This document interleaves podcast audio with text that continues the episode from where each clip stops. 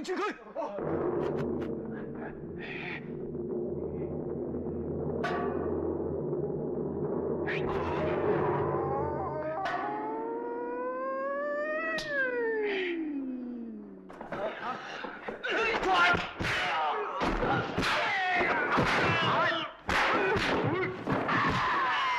Hey. Buenos días, buenas tardes, buenas noches, como sea que estén escuchando este episodio. Mi nombre es Arnaldo Rodríguez Yo soy Alexier Ramos. y este es nuestro podcast Cinema Blood.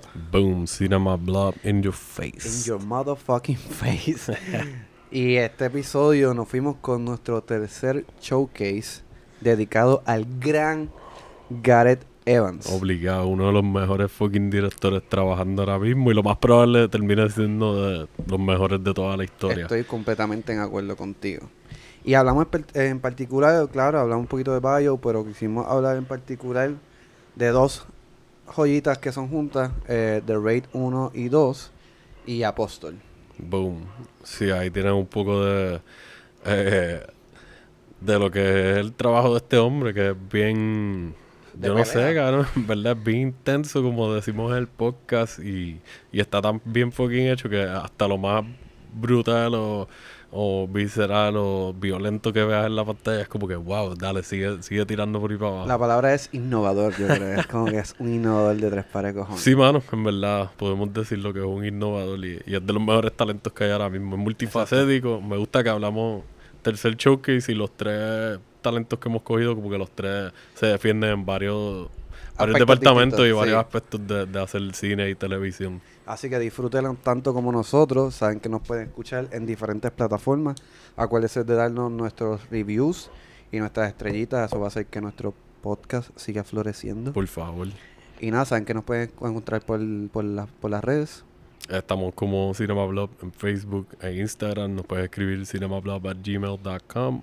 Por ahí ya saben, lo mismo, reviews, ideas nuevas, colaboraciones, eh, recomendaciones para lo que sea.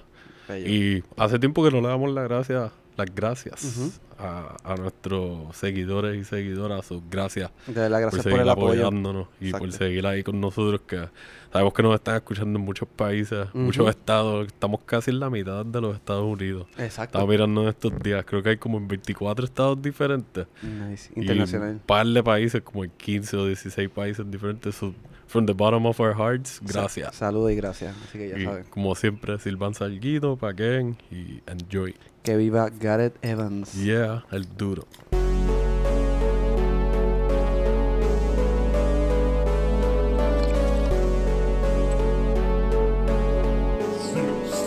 Cinema Blood.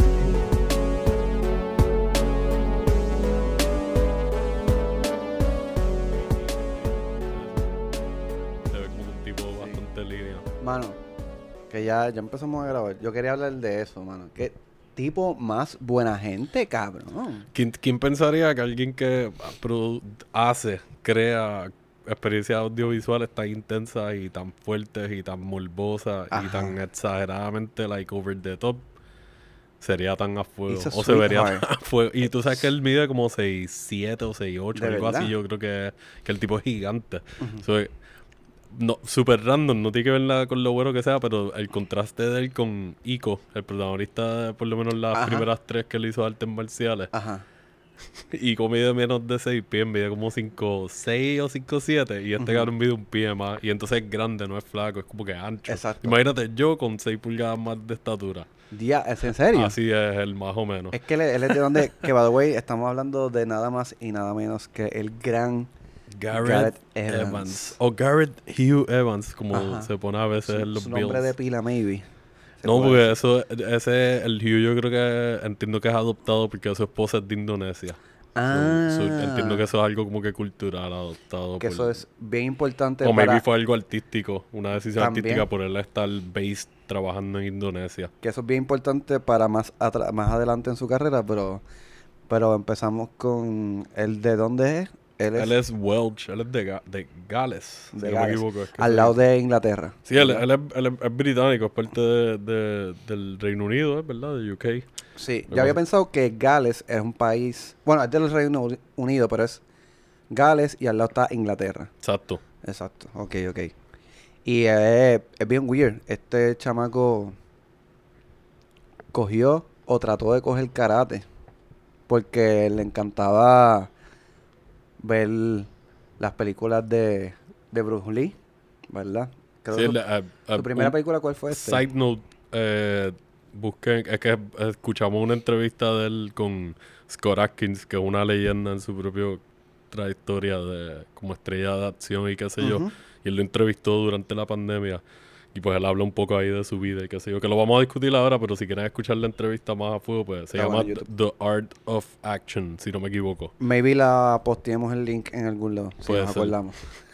este, pero exacto, él, él habla de que de eso mismo de que él intentó coger karate, como que se, se fue en el viaje de que, o sea, creció viendo películas de Jackie Chan, de Ujú. Sammo De John Woo, qué sé yo, de Bruce Lee con su viejo. Y como muchos de nosotros, él pensaba que iba a llegar allí a partir cara con patas voladoras, spinning kicks and shit. Y claramente no fue el caso. Se sale de, de las clases de, de karate porque el hermano estaba, él era un chamaco bastante shy y se nota como que él es como tan, tan humble.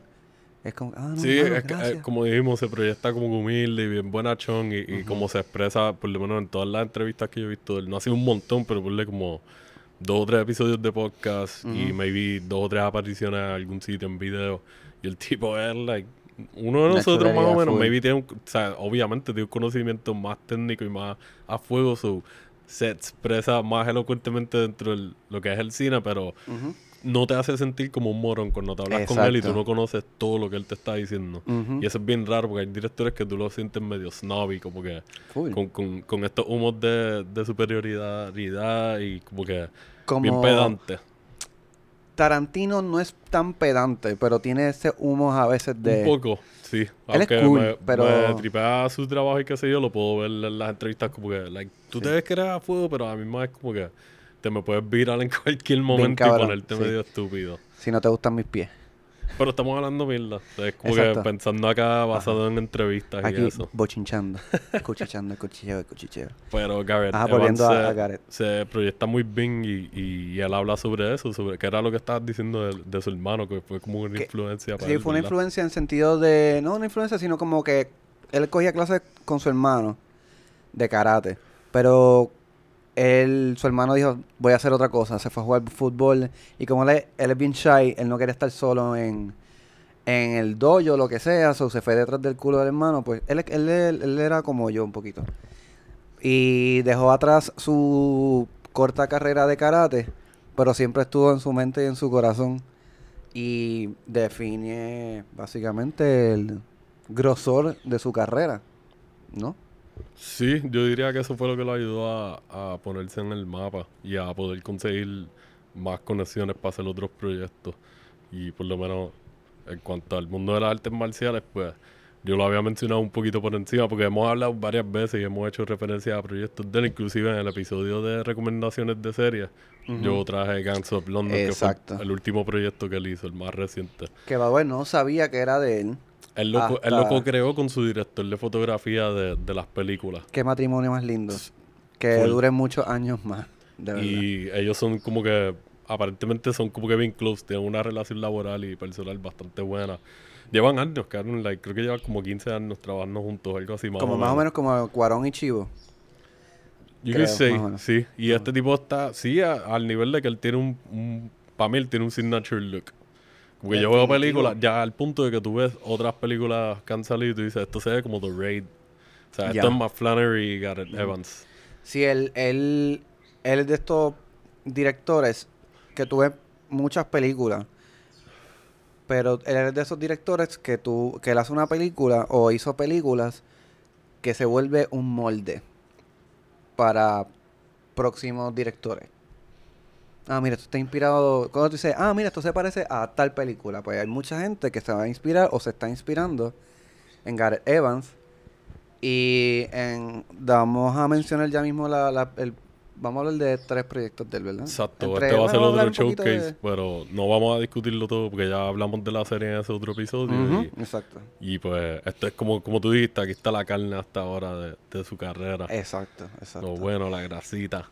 Él empezó, creo que a hacer cortos con artes marciales. Hizo un corto Sí, según... eh, que que esto- hablaban hasta japonés y todo. Como que, ha, hecho un par de cortometrajes. eh, uno de los últimos trabajos es Previs Action, creo que es que se llama. Un corto como de 5 minutos que está Big Canon. Action Driven y es como un homenaje a... Esto es como un low-key, otra recomendación ahí para que lo busquen en YouTube. Está ahí.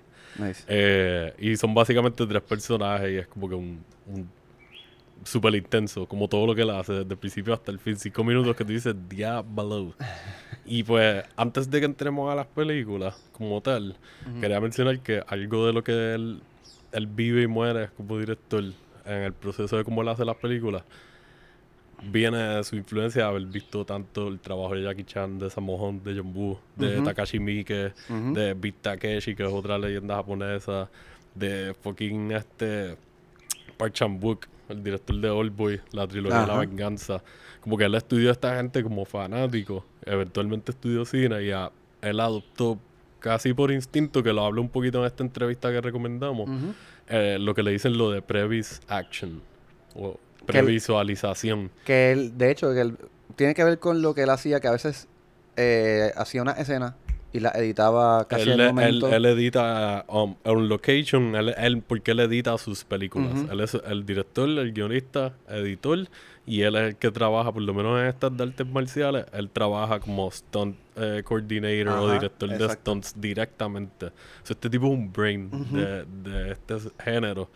Y pues con lo de Previs Action, básicamente es como están los storyboards. En el cine o en la serie, eh, estos de audiovisual están los storyboards, que pues son estos dibujos básicamente para como un mapa visual de cómo se va a grabar o cómo quieren más o menos que se vean las escenas, cuál es la toma o el lado que tú quieres cubrir.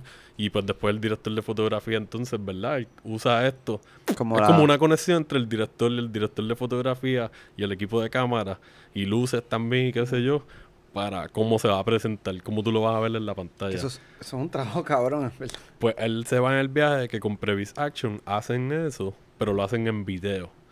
So él hace storyboards En video. animados o en video live action Nice. desde antes. So, mientras él está en pre antes de que empiece la preproducción oficial y él ya sabe que esa es la película que él va a grabar, ya él Ujú. está con su equipo de trabajo creando sets de práctica como en un gym o en un warehouse y empezando a grabar eh, tomas de pelea y qué sé yo para él setear ya y saber, ah, con estos movimientos yo puedo marchar la cámara así, asá y bla bla bla y entonces los que van a hacer la escena se pueden preparar mejor, se pueden proteger más, que eso es una algo que estábamos hablando creo que antes de empezar a grabar, que él, él protege mucho a su equipo también y al él trabajar directamente el coordinación de stunts y de acción, como que él tiene una idea, más como hablamos con Gilbert la otra vez, de que al él hacer tantos tasks, él Ajá. tiene una perspectiva de que él sabe el riesgo y lo difícil que puede ser, eso te ayuda a, vamos a hacerlo todo bien, vamos a cuidarnos y vamos a hacer algo bueno. Exacto. Y esa técnica de, de Previs está buena porque ahí entra lo que tú dices de editar al momento, que lo hemos dicho que Guy Wright lo hizo para Baby Driver, Ujú. editando like, básicamente en real time. Pues él setea con el equipo de técnicos o whatever para que haya una conexión que al momento, en 30 segundos, a lo que él llega a la computadora, ya él tiene el footage que grabaron y él tiene el previs grabado Ujú. y él puede editar el previs on location con lo que están grabando y ir machando y, ah, y va cortando. Y como él es el que va a editar el producto final, Exacto. ya le está empezando a editar el producto final ahí. Y Que eso es un paso control adelante. exageradamente Ajá. meticuloso y como que like super canon. Si no fuera así, sus películas saldrían nunca, ¿entiendes? Porque es demasiado proceso. Es como que él mismo se ha encargado de acortarlo con, pues, con la experiencia que ya tiene. Exacto. Que eso está súper cabrón, de verdad. Eso está súper nítido. Yo pienso que no sé desde cuándo lleva haciendo esto, pero podemos empezar ya hablando de cuando de cuando él empieza a hacer su primera película grande de, de artes marciales y de artes marciales dije. y cómo pare, cómo, cómo salió la pendeja. Yo creo que él estaba con su esposa, ¿verdad? En Su esposa lo conectó con una compañía de producción en Indonesia o algo así. Y, y ah, él hace este documental, trabaja en este documental sobre el, que lo el, odio, by the way. el Penkat Silat, que el Silat es un... Se conoce como un conjunto de artes marciales, Ujú. medios variados pero familiares, de una región específica de Asia. El Penkat Silat es el de Indonesia.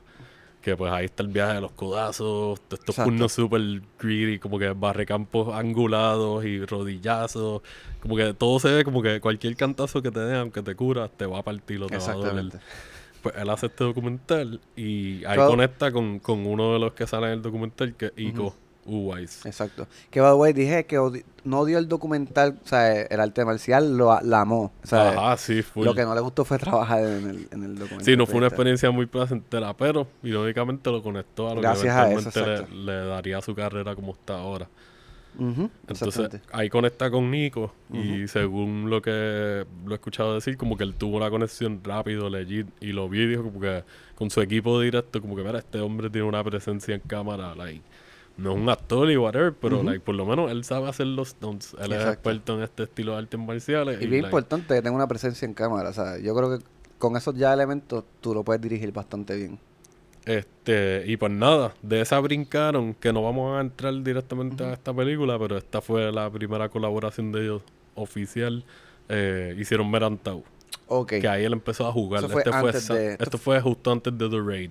Como una práctica. Sí, Entonces, aquí esto fue un sandbox de que, mira, tengo los juguetes, ya tengo muchas cosas en la mente, vamos a empezar a trabajarlas. Ujú. y, y ahí él se dio cuenta de, lo, de muchas cosas que eventualmente se pudo hacerlas más fácil o menos complicadas. Igual cosas que pudo abandonar y decir como que no, esto no funciona. Ujú. Y por lo que yo lo he escuchado decirle, él escucha mucho a... Como que él, él y el director de fotografía, más Flannery, tienen esta comunicación de que él está tomando en consideración el input. Porque como es su amigo y es su colega de años, él sabe, él como que, mira, tú quieres este movimiento y yo estoy moviendo la cámara desde acá. Pero como que no cuadra porque se puede sentir over the top. Irónicamente, con lo que tú quieras hacer over the top. So, maybe esto podemos cambiarlo y hacerle este switch. So, él está aprendiendo constantemente como una esponja, como que, ah, pues, verdad. Y en Merantau aprovechó y se pulió. Y llegó a la primera que vamos a discutir, que es una joyita del cine de acción. Y yo me atrevo a decir que la de las mejores películas de toda la vida. Ever. Estoy casi de acuerdo contigo. Estoy casi de acuerdo. Estamos hablando de The Raid Redemption del 2011. Boom. Después- Directamente de Indonesia también. So que tenía toda la... Todo se cuajó para este día espectacular que, que grabaron, desde el guiso malo extraño en Indonesia, conocer al, el- al, al protagonista y hacer esta este beta que fue este proyecto, hacer una gran película como esta. Que la historia básicamente es, es simple en esencia, la ejecución es un poquito más complicada. Súper. Eh, estamos hablando de, de un equipo SWAT, este, donde está este chamaco, ¿verdad? Que, ¿Cómo es que se llama? Ico. Ico Uwais, el mismo que con quien él conectó y eventualmente trabajaría muchas veces. Exacto. Entonces él es como más o menos rookie en el equipo de SWAT. Sí, él es el uno de los rookies, entiendo, del equipo de SWAT en la ciudad de Yakarta. Y, y pues tiene esta misión de ir a, a- como si fuera un condominio o es como un slum, es un, un edificio residencial medio ghetto, por decirlo así, o bastante. Y, y este edificio está controlado por un maleante, un big boss. Y un chorrete de gantel ahí de... Sí, de- porque el viaje, esto es como un spoiler que vamos a, hay spoiler al el intro, pero lo vamos a recordar. Vamos a discutir algunas cosas un poquito más a fuego. Claro. vamos a hacer de los episodios que nos vamos a adentrar Ah, más exacto. en detalle. Sí, vamos a poner spoiler. So, si no la han visto o, o no quieren escuchar los spoilers o whatever, pues vean la película y entonces vuelvan. Exactamente. Pues eh, uno de los factores importantes del setting es que es un edificio controlado por este maleante y están todos los secuaces y whatever. Es como un safe haven. Como él controla el edificio, muchos de estos maleantes van ahí porque básicamente ahí están protegidos. No se los van a llevar este y pues se pueden esconder y seguir haciendo crímenes por ahí. Pero es residencial también para personas normales. Ujú, So, hay personas normales que están en su día a día y están los maleantes que están en su día a día mezclados en un solo Qué edificio. fucking weird. Solo hace casi como un. Casi, casi como un juego de video. Porque tiene sus niveles. Full. Bueno, aunque aquí vamos arriba y abajo a veces, qué sé yo. Sí, parece bueno porque en una historia de un juego no se sentiría como que estás yendo en la misma dirección, no se siente muy lineal. Sería excelente concepto que lo dice y cuando salió la película alguien hizo un diseño en CGI como si fuera un diseño de un juego. De- Con una de las Ah, escenas de la película y lo cierto. tiraron para ver si conseguían lo- los fondos, pero No, no, no salió. no salió. Pues básicamente este equipo SWAT con este chamaco, que es bien importante este detalle, para, para mover la historia en un, en una, en un aspecto emocional o para identificarte con el personaje principal, es un chamaco rookie que pues tiene su familia, su nueva familia, su esposa y tiene un, un hijo, ¿verdad? Ya está embarazada. Está, está embarazada, exacto. So él tiene un propósito todos los, días. están altos para él Exacto. personalmente. Y él y su equipo de SWAT quedan atrapados en este edificio. Sí, eh, está en esta misión para ir a tumbar al bichote y, y se quedan pillados.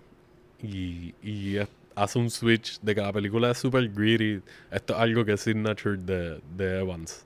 Las películas de él se sienten bien. Y la serie y hasta los cortos. Tú lo sientes y tú dices como que nada aquí está bien. Exacto. Y visualmente lo mismo, como que los contrastes que utiliza y qué sé yo, las decisiones estéticas que toman. Como él es el que edita, en verdad, esta es la visión completa de, De él. él, exacto. Y, y aquí hacen un switch que la película empieza con el tono de, de crimen, bien a fuego y, y como tú dices, como que el personaje principal tiene un tiene su background que tú dices como que, ok, el, este tipo tiene que sobrevivir o algo, like, yo, I'm, I'm kind of rooting for you, like, man, porque tú, tú eres bueno, esta gente es bien Eso mala. está cool, mano, porque es un, es un elemento tonto, pero, pero te ayuda a ti a... Se te queda, se queda contigo. Tú necesitas que esta persona logre salir de ahí.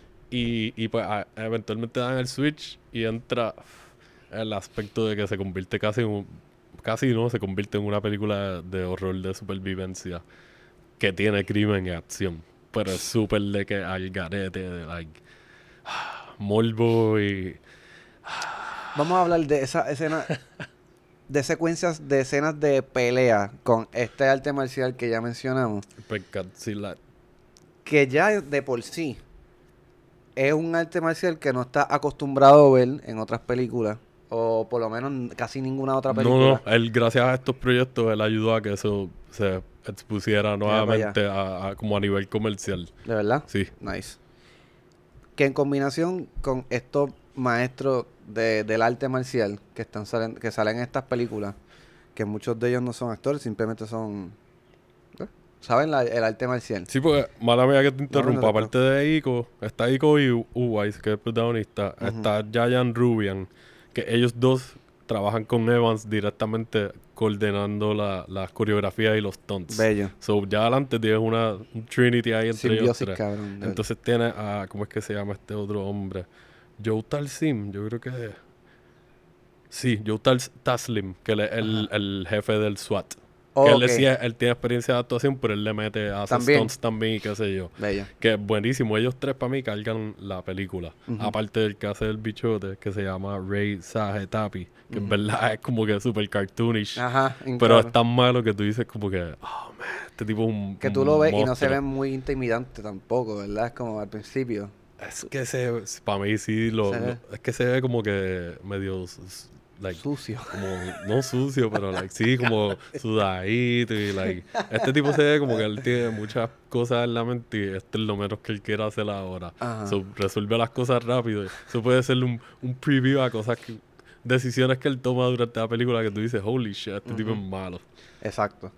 Mano, y, y en combinación de este arte marcial, que tiene una, unas coreografías cabroncísimas, de la mano de una cámara bien distinta, movimientos de cámara bien distintos que por lo menos yo no, no había visto, no estaba acostumbrado a ver. Que de hecho, eh, creo que él menciona en la entrevista que él hasta inventó o, o Ellos jugaron como hicieron un Frankenstein Sí, de eso cámaras mismo. Él, él dice exactamente lo de Frankenstein porque cogieron eh, algunas de las, creo que usaron dos o tres cámaras o algo así, y crearon un sistema handheld que le buscaron la forma de engancharle varios grips. Ujú. Y no en los mismos ángulos parejos, sino en diferentes ángulos porque tiene al a Matt Flannery y tiene otros asistentes DP, qué sé yo, a quienes le tienen que pasar la cámara para poder coger estas tomas continuas y cambiar los ángulos y que se vea como él quiere que se vea. Exacto. So, ellos tuvieron que jugar con eso y ponerse like, como de chiquito, like, vamos a inventar con este juguete para que funcione. Exacto. Que eso es lo importante también de, del arduo trabajo que este, este, que Gareth tiene la disciplina de hacer antes de grabar una película. Y yo creo que en la planificación está el éxito, mano. Y si tú, por más ambicioso que tú tengas un proyecto, si tú te organizas y, y lo practicas y lo, de, lo, lo desmeduzas y sabes más o menos, lo planchas para lo que vas a hacer, mano, las probabilidades de que te salga bastante bien son bien, son bien altas. Sí, el, el en ejecución, en planificación y ejecución está súper on point. Sí. Y como que tiene ese equipo core. Ya adelante con tener ese DP que tiene esa relación, es como que ya estás. Y entonces tú le editas, la diriges y la escribes. Todo lo demás es comunicarte con todo el mundo y no ser un huele bicho. que aparentemente, pues como dijimos, él no lo es. so, Él es todo el mundo le perfecto para esto, ¿entiendes? Él es perfecto para lo que está haciendo. Sí, que vol- eh, volviendo un momentito al, al documental, cuando él estuvo allá, él recuerdo que él dice que él aprovechó ese tiempo de probatoria personal. Dijo, like, yo me puedo quedar, like, can I be based here? Me puedo mudar para acá y, like, hacer pro- producciones acá. Y que eso fue como que una de las cosas más a fuego que le sacó a hacer el documental. Volviendo a lo de que fue una experiencia mala, como que el, pero- proceso como tal, maybe. Pero fue la, el catalítico, por decirlo así, o, el domino que cayó ahí para que él dijera, ok, me- vengo para acá y pues mi esposa es de acá también, so whatever, estamos un rato. Terminó estando años. ¿Verdad? Exacto. Es que eso, hermano, hasta de las malas experiencias tú puedes sacar algo. Eso escucha bien cliché, bien pendejo, pero, pero es la realidad. O sea, como que él, aunque no le gustó trabajar este proyecto, mira, mira estos frutos que sacó de Raid, ¿sabes? Una película que te lleva emocionalmente por muchos lados. Te da risa algunas cosas porque te impresiona, como que, ah, te quedas, "Uh, uh", y te da asco, este, te dan ganas de cerrar los ojos a es veces. bien visceral. Como que la violencia y, y, y cómo pasa todo es bien visceral. Es como que, like, dude, esto se siente tan diferente a todo lo otro que yo he visto de acción de casi toda la vida. He visto otras cosas que se parecen porque él reconoce eso. Él dice como que yo, I wear, like, yo tengo mi, mi influencia aquí. Like, en esta película se pueden ver todas las influencias de él. Maybe no todas, pero las principales.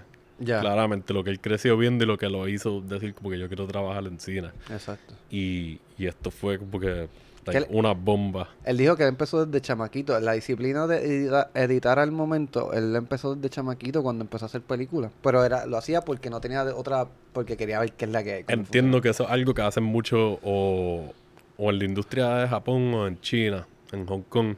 Estas películas de crimen que él le gustan, entiendo que varios directores Hacen han tenido la oportunidad de hacer trabajo similar así, como que, ok, pues dale, vamos a meterle. Igual que lo de Previs, porque eh, Jackie Chan es como una influencia del bien grande. Y Jackie Chan, pues, es director también. Mucha Exacto. gente piensa que él es actor nada más, pero él- No. muchas de las películas más legendarias de él son dirigidas por él mismo. Y los stunts hechos por él mismo y seteados por él mismo en las coreografías. Es como que él está like, haciendo casi todo lo, lo- lo principal de sus películas. Exacto. Y este hombre se fue en ese viaje, pero lo adaptó a, a todo. Porque él, él también pensaba que iba a ser como un director de art house, como es de Europa. Y su país no se conoce por hacer películas de acción. Ajá. Mucho menos así. Y entonces, pues, él pensaba que iba a ser como que ese viaje Lars von Trier, Nicolas Winding Refn o algo así. Y mirando dónde terminó. Y aquí, hablando de, de nuevo de los, de los stuntmen o de los actores, ya Jan Rubian, que es el que hace de Mad Dog, que es como la mano de, el que es la, una de las manos, la mano izquierda, vamos a decir que es la mano izquierda del bichote. Está la mano derecha, que es como que el que es más inteligente y más, más línea, por decirlo así, como criminal. Y entonces está el de la mano izquierda, que es Mad Dog, que ese es como que el músculo. Que es un personaje súper gracioso visualmente, porque tú lo ves y tú dices, este tipo parece un borrachito que cogieron de una barra ahí en Ajá, Indonesia exacto. que estaba cortado porque maybe trabaja en construcción o algo, pero lo metieron aquí. De momento tú lo ves peleando y tú, Usted tenga. este tipo me va a matar si me come. El nombre le queda cabrón. Y de verdad, yo estoy de acuerdo contigo. Eh, para mí es una de las mejores películas de acción y las mejores secuencias de acción. Está debatible porque eventualmente pasa algo. Sí, que a- hablando de lo de los spoilers, pues este hay una secuela. Había una trilogía planeada por él, pero la tercera no, como que él siguió haciendo otros proyectos y la dejó en gaveta y ya. Pero sí hay una secuela y pues la secuela sigue al, al personaje principal de la primera también. Ujú. Que está cabrón porque al ser fanático de Jackie Chan se siente como que él estaba haciendo como que su versión de Police Story. De esa serie de Ok, películas. Pero mucho más like, ya, pues neta, like, más intensa. Este, pues sí, la secuela salió. ¿Cuándo fue? En 2014. 2014. La primera salió en 2011, tres años después, que la primera hay que recalcar, no recalcar porque no lo había mencionado, la primera se hizo con un millón de dólares. Y recaudó Flat. nue- 9.3 millones en box office. Y como fue, le, te- le fue tan bien, pap, sincronizaron, ok. Para mi entender, superaron en muchas cosas. En esta. A mí, yo- es que a mí yo las tengo que. Yo las veo como un paquete. Como la Ya. secuela es una secuela directa. Empieza básicamente como se acabó Casi la primera. cuando se acabó, La que es como que literalmente el aftermath de lo que pasó en la primera. maybe. Y maybe hay unos timelapse o algo, pero exacto, te lo, todo va corriendo y tú vas a ver cómo se mueve la historia. Ujú. Pero un detalle importante que hablaste del budget, el budget de la segunda fue 4.5 millones Exacto. y recaudó 6.6 millones. Eso fue un flop. Pero Ajá. el número que yo encontré no incluye Japón ni Indonesia. Ah, O sea, ahí maybe yo creo que hay doblaron o algo. Sí, full, full. Porque la, la segunda para mí tiene un anime feel bien canon. Como que la escala subió y se nota que tenía un budget mucho más grande y lo usaron muy bien. Y otro detalle bien importante, la segunda es más larga que la primera. Dos horas y media. Dos horas y media, no me acuerdo. La primera dura una hora y cuarenta y cinco, si no me equivoco. Pues fíjate, no tanto Una hora y cuarenta y uno. Pero, pero hay 50 como- minutos más, Sí, vamos. eso es bastante. Pero a mí me gusta porque... Hay más desarrollo aquí de personajes. Exacto, aquí se tiraron el viaje de... Si han visto las películas de John Wick, yo no he visto la tercera. Pero he visto la ah, la segunda. tercera buenísima, sí. Vi la segunda y en la segunda pues empezaron a expandir el mundo de John Wick. La y- tercera se va más... Y se fueron más ya. over the... Como que más... Escala más grande, no over the top. Pues aquí es un approach similar, pero para mí la escala todavía se siente contenida porque sigues estando en Indonesia. Y como que simplemente te expandieron un poquito más el lente para que vieras la, la escena de crimen. Como en la escala más afuera. Como, como quiénes son los otros bichos. Te, te introducen un montón de personajes bien coloridos y como que súper diferentes. Que ahí, eso para mí no es nada de lo del aspecto de anime. Tú lo ves y te dices como que qué cara es esto. Like, tanta gente diferente y súper rara. Y como que estilos de pelea. Exacto. Que lo cool de esto que hablamos ya que es como una continuación casi bastante cerca de, de la primera, es que ya después de este suceso, que spoiler alert, él está vivo, eh, él empieza a descubrir como que, que quiere como más meterse más de fondo en las diferentes gangas y también destapar lo- las corrupciones que está pasando en, en el cuartel de policía Sí, donde a- él trabaja. Eso es un contraste bien bueno, pero te mantienes como con un approach similar con la primera de que no te, no te dieron la misma historia, pero a la misma vez estás trabajando la misma historia. La estás elaborando más. De que la primera está yendo head, head on, directo, a infiltrar este sitio y a, ser policía. Exacto. Ahora no, ahora un spoiler de la historia, pues aquí es una historia undercover. Y ahí entra lo que tú dices de que él está tratando de infiltrar las gangas más a fuego. Este, que está cool porque al ver los eventos de The Raid, que pasó tanto, tantas cosas tan al garete, lo mantuvieron contenido para que él pudiera entonces hacer esto undercover acá y darte esta otra historia mucho más grande. Y empezar a expandir este universo y es como que, like, bro. está fuera de control. ¿sabes? y es como que te pone a pensar como, cabrón, tú acabas de salir de un, de un revolú. Y ahora te vas a meter en otro peor. Porque no solamente está en contra de mafiosos, sino contra una agencia de gobierno. Básicamente, la policía. Bueno, yo no sé cómo es allá en Indonesia. Exacto. Pero es otro ente potente, ¿entiendes? Con un poquito de más, con, con la carga de legalidad, entre comillas, que se supone que tenga el, la fuerza policial de cualquier parte del mundo. Que sabemos que eso no pasa así, pero que está, está al garete, está bien al garete. Y me gustó mucho esta película porque creo que es más intensa en, en las cuestiones, se va un poquito más, más allá para las secuencias de pelea, no estamos en un edificio. la- Sí, tienen más variedad de ambientes. Aquí jugaron, aquí se fue otra vez, sacamos los juguetes a pasear. Exacto. Aquí hay persecuciones de carros, aquí hay peleas en cocinas, en restaurantes, eh, la escena de la cárcel, cabrón. La escena de la Ah, wow, cárcel. es cierto. Yo me atrevo a decir que esa tiene que estar lo más probable entre las mejores 10 escenas de acción, like, ever. Like, eso, este cabrón se tiraron un, Concuerdo contigo. un viaje de, like, un one take sólido en una cárcel en- llena de fango, con agua por todos lados. Lluvia, Un chorro de gente, like, un Battle Royale que tú dices, ¿qué carajo está pasando aquí? Cada vez que te enseñan algo cerca, tú dices como que, "Ah, ese tipo lo mataron de verdad.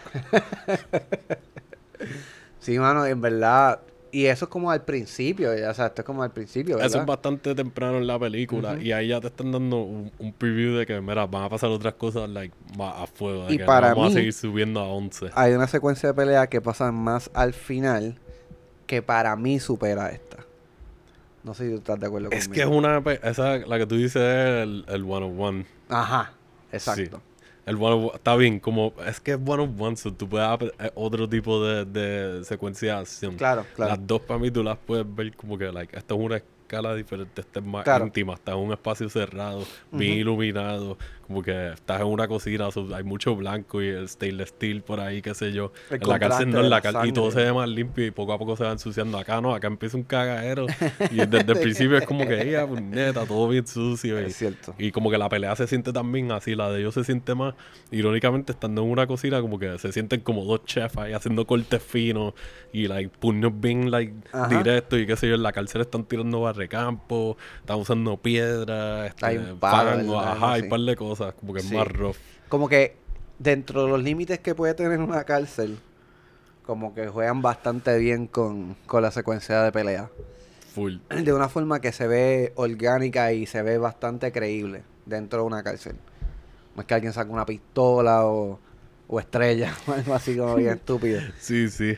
Pero esta tiene un montón de showcase de acción, o sea, de coreografías de pelea que, like, como tú dices, tienes, tienes más espacio y tienes más, hay más contrastes, Ujú. diferentes áreas. Entonces, al tener tantos personajes diferentes, como que las posibilidades eran casi ilimitadas y ellos dijeron, pues dale, vamos, let's push it, vamos a ver todo lo que podemos hacer. Que quería mencionar a, a una en particular, que es la actriz Juliette Steller.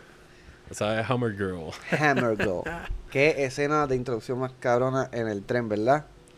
Hasta una secuencia de pelea ahí en el tren. Y eso está bien cabrona. Esa está bien. y el chamaco, el panita de ella, que se me olvidó el nombre del personaje, el del bate. Ah, es cierto. Diálogo, ¿verdad? Que le metía bien con el bate.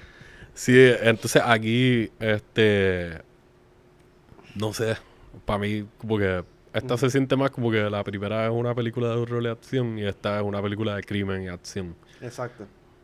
So, tienes dos películas de una serie que son casi géneros diferentes. Tienen como lo del crimen y la acción, pero una se siente más oscura, más, pues, lo que dije, survival horror y esta es más como que Like, Ajá. tú puedes verla como un back to back, como que si tienes cinco horas para quemar, te puedes tirar ver de Departed y ver esta hay un sendo Uh. doble tanda de que Mano. porque son tonos diferentes, pero a la misma vez comparten muchas cosas. Y yo la comparo mucho con The Departed en el sentido de que son dos historias de policía undercover. Exacto. Pues tú ves también un poco de lo psicológico en ambas, aunque en esta se enfocan más en la acción. Exacto. Y, y sí, en verdad. Es bien intensa. eh, y, y otra recomendación que quería dar para si has visto ya estas películas o no las has visto. Hopefully la- las has visto antes de escuchar este podcast porque la estamos estamos hablando bastante de, de esto. Es ver los videos de los making of Full. De las cámaras y, y cómo grabaron algunas escenas que están fuera de control. A, mí me impresiona, bueno, por lo menos a mí, que a nosotros que nos gusta un montón cómo se hace cine, pues para mí fue a veces hasta más impresionante como ver como, wow, mano, qué, qué sincronía, qué audacia, qué ingenio para poder decir, yo quiero este tema, esta toma que se vea así, como lo hacemos. Y las maneras de cómo... Esa es la escena de lo del carro. La persecución, sí, esa, eso que yo quería llegar a eso, la, la- qué bueno que lo traíste. La, la escena de la persecución de carro aquí es, yo creo que hay más de una, pero hay, hay, hay la escena, este es Ujú. el D scene. Y pues este en específico es todo práctico, no hay CGI. Y esta gente pusieron a dormir a tantas escenas de carros de Hollywood que tú dices como que este CGI. CGI, CGI, explosiones por todos lados y esta gente se fueron más... Es casi como que usaron los carros como los mismos actores son en la en las peleas, como que dijeron, pues dale, Ujú. vamos a meterle, vamos a usar puertas, Vamos a chocar par de carros. vamos a chocar, vamos a usar este fucking cinturones, todo. Ese- Y hay una toma en específico que que yo sé que era lo que tú querías decir. Exacto, suelta, que suelta. pues Eh, esto es otro mini spoiler, pero es una transición de, de un carro a otro. Y cuando tú lo ves, tú dices, esto lo hicieron en un estudio con CGI, like obligado green screen, y alguien cogió la cámara y corrió para el otro lado. No, Ajá, no. esto fue todo real. Cuando vean la película y van a esta escena, van a decir, bicho, esto no es real. Busquen en YouTube cómo lo hicieron y lo van a ver. Hay un video súper rápido. Sí. Y es un detalle tan estúpido que tú dices, yo no puedo creerlo, de verdad. Ve- Te guillaron. Lo iba a decir, pero en verdad es mejor no decirlo. Para que Prefiero que sea una sorpresa porque Sí. en verdad es como que mag- movie making magic at Sí. its finest. Que suena como una idea que tuviese maybe un, un chamaquito. Con esa... Es que es que es es súper Fue bien ingenioso. ingenioso. Iba a decir ingenuo, pero es ingenioso la palabra. Demasiado, mano. Es como... Y ayudó a que la escena fluya y se mantenga como que tú no te dejan ir. Tú estás ahí de que, ah, puñeta, ¿qué está pasando aquí? Estoy dentro de un carro, me están dando una pela. Y de momento vi por otro carro y aquí hay otra pela o algo, que es la que hay. Yo pienso que está, está más action pack esta, esta, esta película. Más que... Es que es más larga, papo. Esos 50 minutos extra, aparte de que pues, la historia los amerita. Ujú. Por lo que están haciendo, también tienen más espacio para tirarte un par de escenas más a fuego. De acción pura. Sí, en verdad que, en verdad que sí. Yo, como te dije, yo me la disfruté. Es que no sé, mano. No sé si me la disfruté más que la primera, porque es que yo la disfruté de unas maneras distintas. Porque me gustó el claustrofog de la primera. Pero las escenografías de los combates, las diferentes escenografías, a mí me la explotó, mano. Fue como más refrescante ver. Porque no aburren las peleas nunca. Oye, la y- primera. Y, sí, full. Pero algo que me tripea de la segunda también es que hasta ves bastante de la ciudad. Maybe no lo ves tanto como en una película de Japón que ven muchos edificios, skyscraper y cosas así, pero yo no conozco Indonesia. Yo menos. O sea, lo conocí por estas películas y por lo que he ido leyendo y otras cosas que he visto, pero todo empezó por The Raid. Y pues con la segunda ves un poquito más de, de Yakarta y de qué es lo que hay por ahí. Aunque hayan grabado en otras partes fuera de Yakarta, pero me entiendes, como que te crearon este mundo Exacto. más o te lo dejaron ver. Exactamente. Y sin dar así mucho spoiler de la secuencia final, esa sí se sentía más como level de que para llegar al, al malo. Full. Y la escenografía de esa en particular y de la última eh, secuencia de pelea está genial y, y- y la ingenuidad de, de él para jugar con el elemento que tiene a, a su alrededor. El craftiness que tiene como, como peleador el personaje. Es como tú... Y el director también usar el espacio. Exacto. O ma- imaginarte, sabes, tú tienes una caja y dos personas y tú sabes sacar el máximo del piso, techo y dos paredes o las tres paredes, lo que sea. Y él lo saca el provecho al máximo a esas peleas y por eso lo hacen como mucho más interesante y emocionante para ver. Que algo, ahora que estás diciendo eso, lo estoy pensando, no estoy seguro de la segunda. Yo me imagino que ellos tuvieron muchas localizaciones que ya estaban hechas y lo que hicieron fue como que arreglarlas. Lo más probable construyeron sets y cosas, pero en la primera ellos construyeron el, like, los pasillos y todo. ¿De verdad? Si no me equivoco, ellos construyeron el- el- los pasillos como tal y el balcón en donde pasan un par de las escenas bien a fuego de la primera. Ajá. Ese balcón es un set que le pusieron ahí, porque él usa CGI, pero él usa el CGI como tiene que usarlo. Exacto. A- Ahí en la primera, en las escenas del balcón, ellos usaron el CGI para añadir los pisos para arriba Ajá. y los pisos para abajo. Entonces abajo era madre verde con caja y whatever, para cuando se tuvieras que tirar a alguien o whatever. Sí. Que pues que de hecho se nota, se ve bien real, porque como es bien oscuro y solamente lo usaron para añadirle esos pisos de abajo, es como que pues no tienes que hacer tanto detalle, simplemente que se vea bien. Exacto. exacto. Y, y pues eso les ayuda un montón, por lo menos en la primera, a poder acomodarse, como tú dices, buscar los ángulos. Y es como que, ah, aquí son cuatro paredes, pero esta se puede quitar. Y el balcón se puede subir un poco. Y el- making de esa, de la 1 por lo menos, lo he visto completo y está súper on point. De verdad. Está en donde el... el Eh, es que yo, yo tengo el, el Ah, los es Blu-ray. cierto, es cierto, es cierto, es cierto. Que de hecho, eh, dato curioso, tú me la prestaste a mí. Tú me prestaste, las- tú tienes las dos, ¿verdad? Sí, tengo la, ahora mismo dos. tengo la primera nada más. ¿Qué pasó con la segunda? La segunda, no recuerdo a quién fue que se la presté, que se perdió. Pero nada, yo la consigo después. Esto es... Esto es una carta abierta. Quien sea que esté aquí, que está escuchando y sabes que tú tienes la película o la perdiste, shame on you. Que Shame. aparezca. King, king, king, shame. King, Yo no king, sé, te voy a dar un, un dato, no sé, o sea, un, un consejo de, un- pues, de ser un mejor ser humano. eh, entrégala. O cómprale una si la perdiste. Si honestamente la perdiste, entrégala. Da, pero O sea, whatever. cómprala. Water under the bridge. el punto es que si tienen break de ver los making, la van a pasar bien si les gusta como que la acción overall y simplemente ver cómo es que se forma todo esto. Porque el mismo director lo dice que está cabrón ver el producto final y ver lo violento que se siente y lo intenso. Y cuando tú lo estás grabando es lo menos violento posible, porque es todo como que pues... Ta, ta, la sangre aquí, qué sé yo, diablo, y después hay que limpiarte esta sangre y es como que un revolú porque todos son siropos, whatever. Que eso Como que es diablo, tenemos que usar el set de nuevo. ah, pues neta, diablo, mira toda la sangre, llegó hasta la pared de allá. Y es como que pues, parte de... Pero sí, este tipo es una bestia, Es por una lo menos en, en acción hasta... y se, ha sol- está bravo. solidifi- se solidificó como para mí uno de los directores más importantes sobre la faz de la tierra Sí, yo lo considero uno de los más duros en activos. secuencias de pelea. ¿Sabes? Él, él marcó un antes y un después. Sí, en la entrevista de Raskin se lo dice como que, ah, tú, tú se notan tu influencia y tú haces cosas que se han visto antes, pero tú le diste tu toque a un montón de esas cosas. Plus, hiciste tus propias cosas. Ya eso a ti te puso al nivel de, como dijimos ahorita, como que tú puedes ver otra película, like John Wick.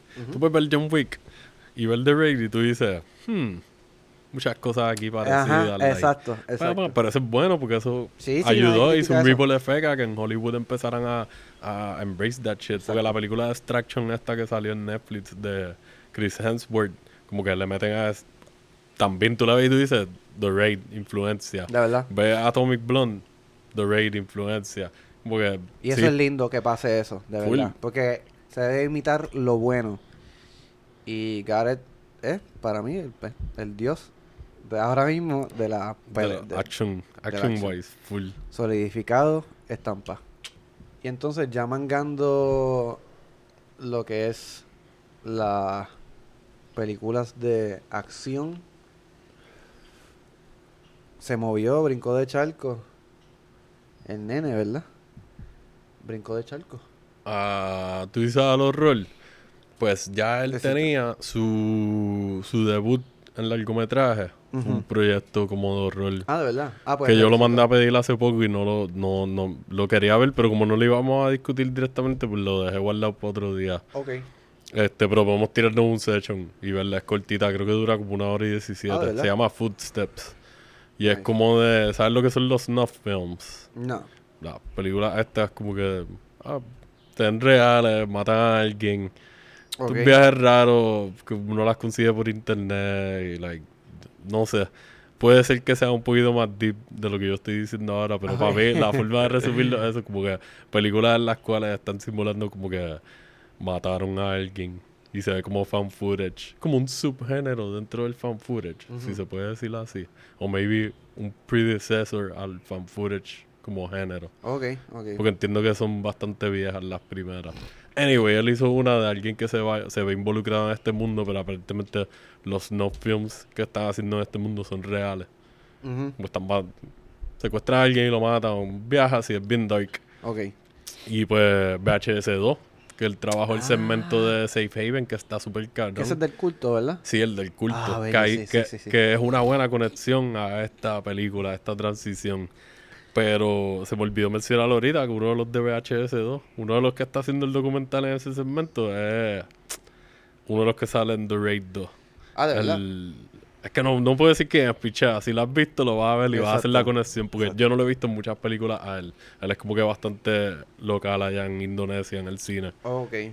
Este, nada, pues sí, hizo VHS2, que fue una colaboración con otro pana de él de allá de Indonesia, la, creo que la codirigieron, Ajá. pero ahora fue la transición full a un proyecto con Chavo, de horror, con Apostle, Qué linda, qué linda película. de del verdad. 2018, que Y está en Netflix. Qué lindo de. Netflix que, o sea, Netflix dijo, coño, vamos a, a darle... Bueno, gracias a su a sus éxitos de, de el universo de Raid, yo creo que fue que le abrió las puertas a decir, mira, a- a que le presten atención a este director, más todavía, y él no desaprovechó la oportunidad. Este, y esta, esta película es bien distinta a las películas de Raid, lo cual lo hace más refrescante. Full y nos da a ver que él tiene habilidades que van más allá solamente de lo que es la acción. Y que actually te puede contar una historia súper bien y bien interesante. Y que también trae, como todo, trae conocimientos y técnicas que utiliza en las películas de Raid y las utiliza en un género que es un poquito diferente a las de secuencia de, a las de pelea, pero que a la misma vez, si tú utilizas bien estos recursos, también es igual de efectivo. Como los movimientos de cámara y qué sé yo. Sí, sí, el- las estampas de él se ven, porque vuelve a estar Matt Flannery, si no me equivoco, su director de fotografía, so ya tú sabes que tiene el look. Entonces, él, como tú dices, utiliza muchos de los movimientos en par de tomas. Like, esta película no es heavy en acción, pero cuando hay acción es, es- es acción heavy en ese momento, Exacto, es bien intensa, como todo lo que él hace. Y también es una película de época. Sí, eh, básicamente, exacto, eh, que es una coproducción de UK y US. Ah, nice. No sé si fue una original de Netflix o ellos la cogieron para distribuirla, pero está marketeada como Netflix Original. Exacto. Eh, él volvió a escribir, dirigir, editar. Y entonces, pues aquí, como no hay acción full, full como en las otras películas, él trabajó en action design, pero hay un equipo como de 30 personas haciendo un montón de cosas diferentes. Que ahí se podría pensar que maybe sí estaba más o menos metida las narices de Netflix. Puede ser. Pero que le dieron completa autonomía de hacer o lo maybe gana. un trabajo de época también, él como que quiso like enfocarse en otros aspectos y estar menos involucrado en eso.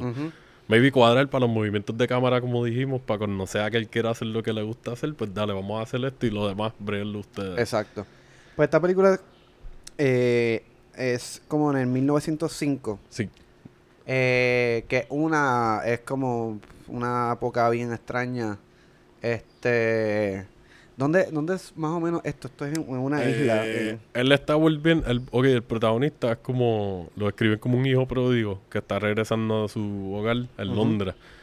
Y pues está en una misión de que su hermana se fue para esta isla que está ocupada eh, fuera de UK, son como paganos, considerados Ajá. una cultura pagana. Ajá. Y son un culto que tienen una comuna ahí, estilo Midsommar o... O sea, Sí. otra versión de, de una comuna, pero como en Midsommar o como en Wicker Man.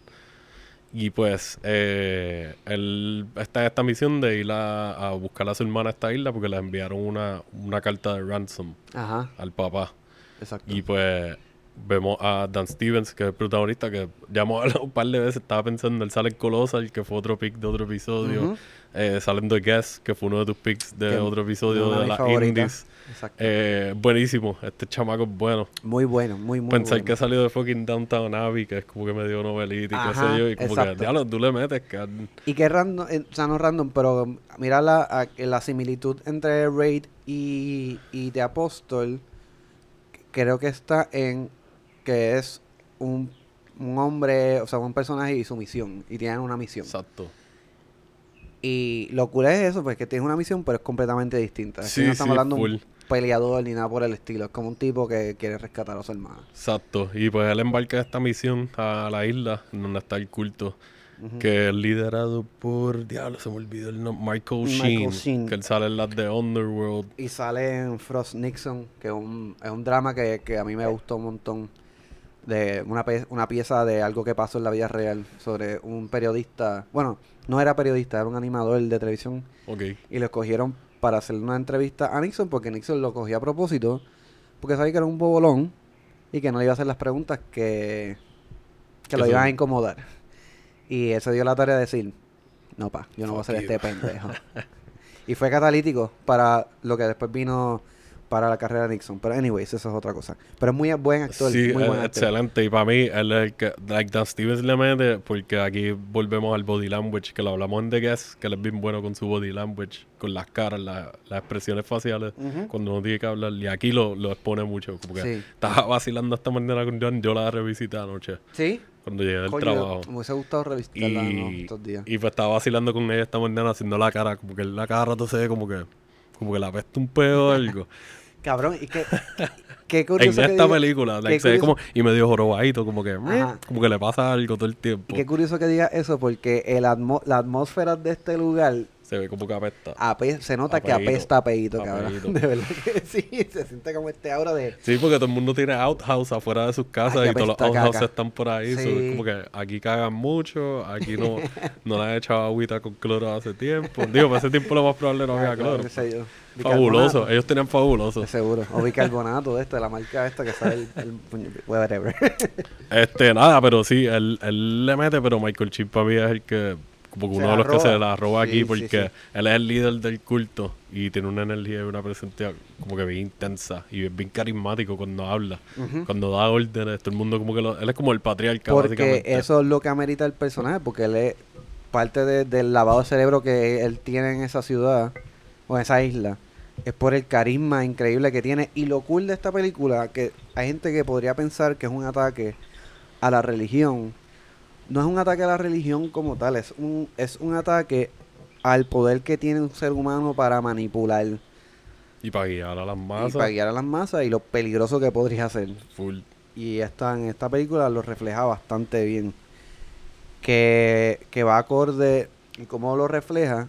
Quería traer un detalle que estoy seguro que lo tenía apuntado ahí. Que son en las secuencias de, in- de tensión y horror. Y es los las máquinas que se diseñaron. Que no sé si son diseños Ah, de tú cosas dices, reales. Sí, esto es como un mini spoiler. Ahí, como ellos pues son considerados una cultura pagana y al ser un culto van a tener sus rituales o whatever. Y pues tienen una herramienta que se usa para, básicamente para ejecuciones. Y O- pues el, dire- el director, yo lo escuché hace tiempo en una entrevista hablando de dónde salió porque le preguntaron como que, mira, esto fue un diseño Exacto. original o, o esto fue algo que ustedes encontraron. Y él, pues la explicación que da, que esto yo creo que lo hablamos en, un- en el episodio de las películas de horror, maybe. Él básicamente como es esta isla, para este tiempo es un period piece, pues él, él dijo, ok, esta gente es un culto, son trabajadores todos, están bregando todos los días en la isla construyendo y qué sé yo. Ujú. So, me haría sentido que las herramientas que usen para los rituales sean cosas que ellos tengan handy A la mano. en su día en su vida cotidiana. Exacto. Y pues entonces, cuando tú ves el proceso de cómo arman esto, porque son varias piezas, y están usando cuestiones que él le explica acá en Behind the Scenes, que básicamente él cogió una herramienta que era para, si no me equivoco, era como un taladro manual para madera.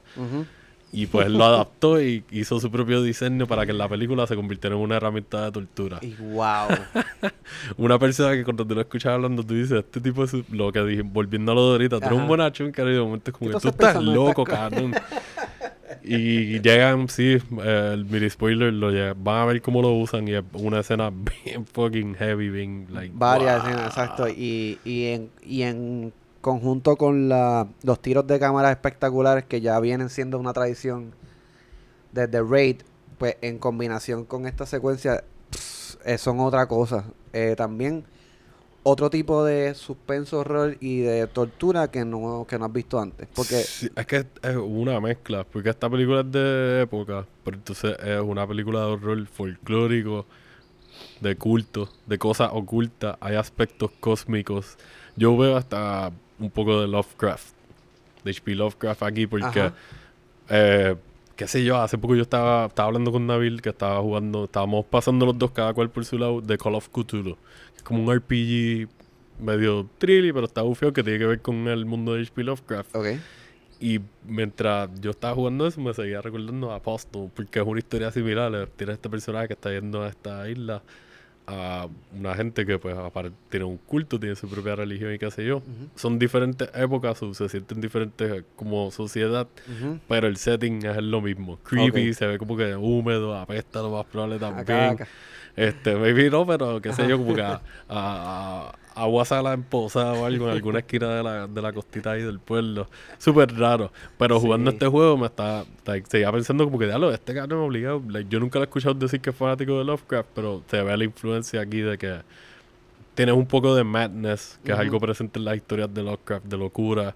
Eh, tienes lo del lado del ocultismo y como que el aspecto cósmico de que Sí, otro mini spoiler, hay, hay como que algunos aspectos medio sobrenaturales y como que más allá de nuestro conocimiento, su para mí ahí entra el aspecto cósmico. Que de que no te, lo, no, no- te, lo- te explican más o menos porque hay algunas de las presencias, Pero otras de las cosas lo dejas más como que pues esto es parte de este mundo. Y tú, pues, you live with it. Es parte de esta historia súper rara. No se siente como un charco ahí medio extraño para mí. O sea, es, Pa- como, es como un gapcito que tú dices, no necesito saber porque me da más a mí el no saber que si me explicaran. Y así yo lo sentí cuando yo lo vi. Yo lo acepté. Ajá, Yo yo, lo que, acepté, "Ea, ya, esto embrace es happening. ¿Qué carajo está pasando? Y en verdad, es- es como que lo hace bien divertido. Para mí, para el tono de la película y cuando te jalan con estas reacciones de que, ya, man, aquí hay cosas pasando, like, bien al garete. Te, te jode con la mente. El final para mí fue inesperado por completo. Porque tú sabes, cuando ya tú veas o no veas películas, a veces son cosas que pues, simplemente... Y está cool que no te pongas a pensar, ah, mira, esto va a pasar, maybe va a pasar.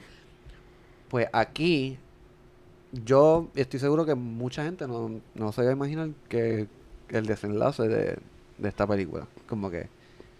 Full, ser- porque te pueden llevar en varias... No es que sea lo más original del mundo, Ah, pero es un- claro, es un, final que quedó bueno porque no se sintió, like, predecible.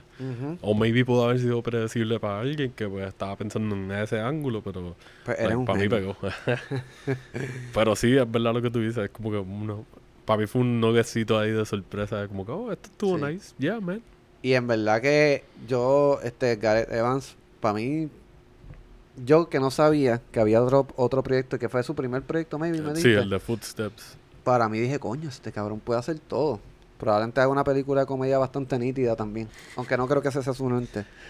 Pero, pero es, es un genio, de verdad. Y si no has visto Apóstol, eh, yo creo que es una película que aunque no la hayas visto, si ya tú la viste, La puedes revisitar. puedes porque en verdad- yo la puse anoche y en verdad me sentía como que, "Tía, ¿qué es esto de verdad? Es Y- buenísima. Y es una película que, aunque, como dije, si ya tú la viste, yo creo que es una película que hasta tú puedes, si ya la has visto varias veces, la puedes poner en el fondo. Este, y hacer cosas, porque vas a mirar para el lado en algún momento dado y decir, oh shit. Ah, yo no me acordaba de cabrón". esto, espérate. Oh, sí, mira qué bufiado. Sí, eh, fue, fue un buen proyecto para él, mano. Y más pensar que después, pues, como habíamos hablado en otro episodio, terminó haciendo la de Guns of London, que es tremenda serie, como dije aquel, si no la han visto, métanle. Está Yo en no- MC Plus. No la he visto todavía completa. Yo creo que he visto como tres episodios que tú me la recomendaste. Hablamos de esto en el. En, esto fue una Sí, ñapa, en una ñapa. Yo creo que fue la primera Ñapa o de la serie. segunda. Este. Y, y los primeros episodios que yo vi, o los únicos episodios que yo vi, no había identificado. Yo decía, coño, estas secuencias de peleas están bien cabronas. Y ahora entiendo por qué. Y es porque este tipo es. Sí, él, diri- él dirigió el piloto. Y entonces creo que dirigió uno o dos episodios más de los nueve que hay. Pero él le dio el look overall a cómo va a hacer todo, la acción y, la- y cómo se ve la serie. Y pues su bebé con el pana. Su... Pero Apóstol en verdad es, como lo hemos dicho en otros episodios. Like, tiempo reciente horror ha estado como que medio hueca y lacking en ciertos aspectos y salen joyitas aquí y allá. Y para mí, personalmente, yo la considero una, Y para una de las películas de horror que más me han gustado de, de los últimos. Si la tengo que poner en un bloque más pequeño, no como The Descent de los últimos 15 años, pues esta sería como que de los últimos, like, 5 años, ponle, o 10. ujú. Y Exacto. full la, y la vería de nuevo, no me, como que no me aburre. Eh, I like that shit. Sí. Y el horror folclórico también, como que no es que ese, el drive sea específicamente eso, pero lo trabajan. So, parece un cuento de hadas, pero bien dark. So, me tiraría hasta decir que si te gusta Pan's Labyrinth, no es la misma ejecución y no es el mismo tipo de feeling, pero a la misma vez como que puedes verla. Claro. Porque se puede sentir como que ese tipo de película, ah, esto es un cuento de hadas hecho para adultos. Exactamente. Así que, ya para nosotros, Gareth Evans es el duro. Me alegra haber hecho un showcase de él. Eh, un besito en la frente para él. Y espero que chef me... kiss a todo lo que está tirando. Que by Sí. the way, él iba a... a él lo tenían rumorado para hacer la película de Deathstroke para DC, pero pues... De Warner, verdad. Warner Brothers con sus pendejadas pues... Pero sabes que en verdad me gustaría que se quedara fuera de eso. Sí. Porque es como que siento que le dañarían el récord. Le, le pasaría lo mismo que otra gente con, que no con sea capaz.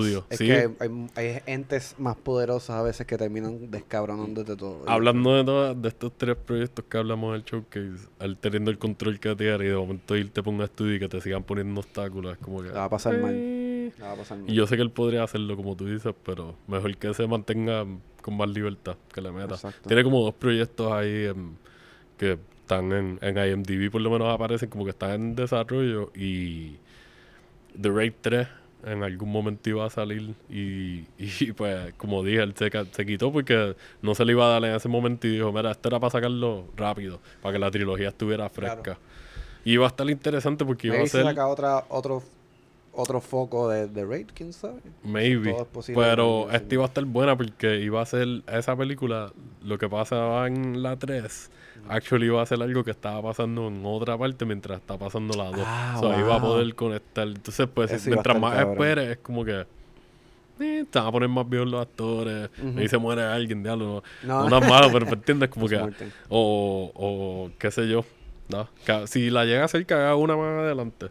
Yo Que saquen confío a Ico del, del retiro algo y que él vuelva más viejito ahí como Jackie Chan. Eso estaría a cabrón. partir culo. Sí, eso estaría nítido, en verdad. Así que, mano, este, Gareth Evans, salud y que de los mejores fucking directores que hay ahora mismo. y que siga, True así- and true. y que siga haciendo estos bellos proyectos y Por siga favor. rompiéndola. Así que salud con Salud. agua de Gareth Evans. Cinema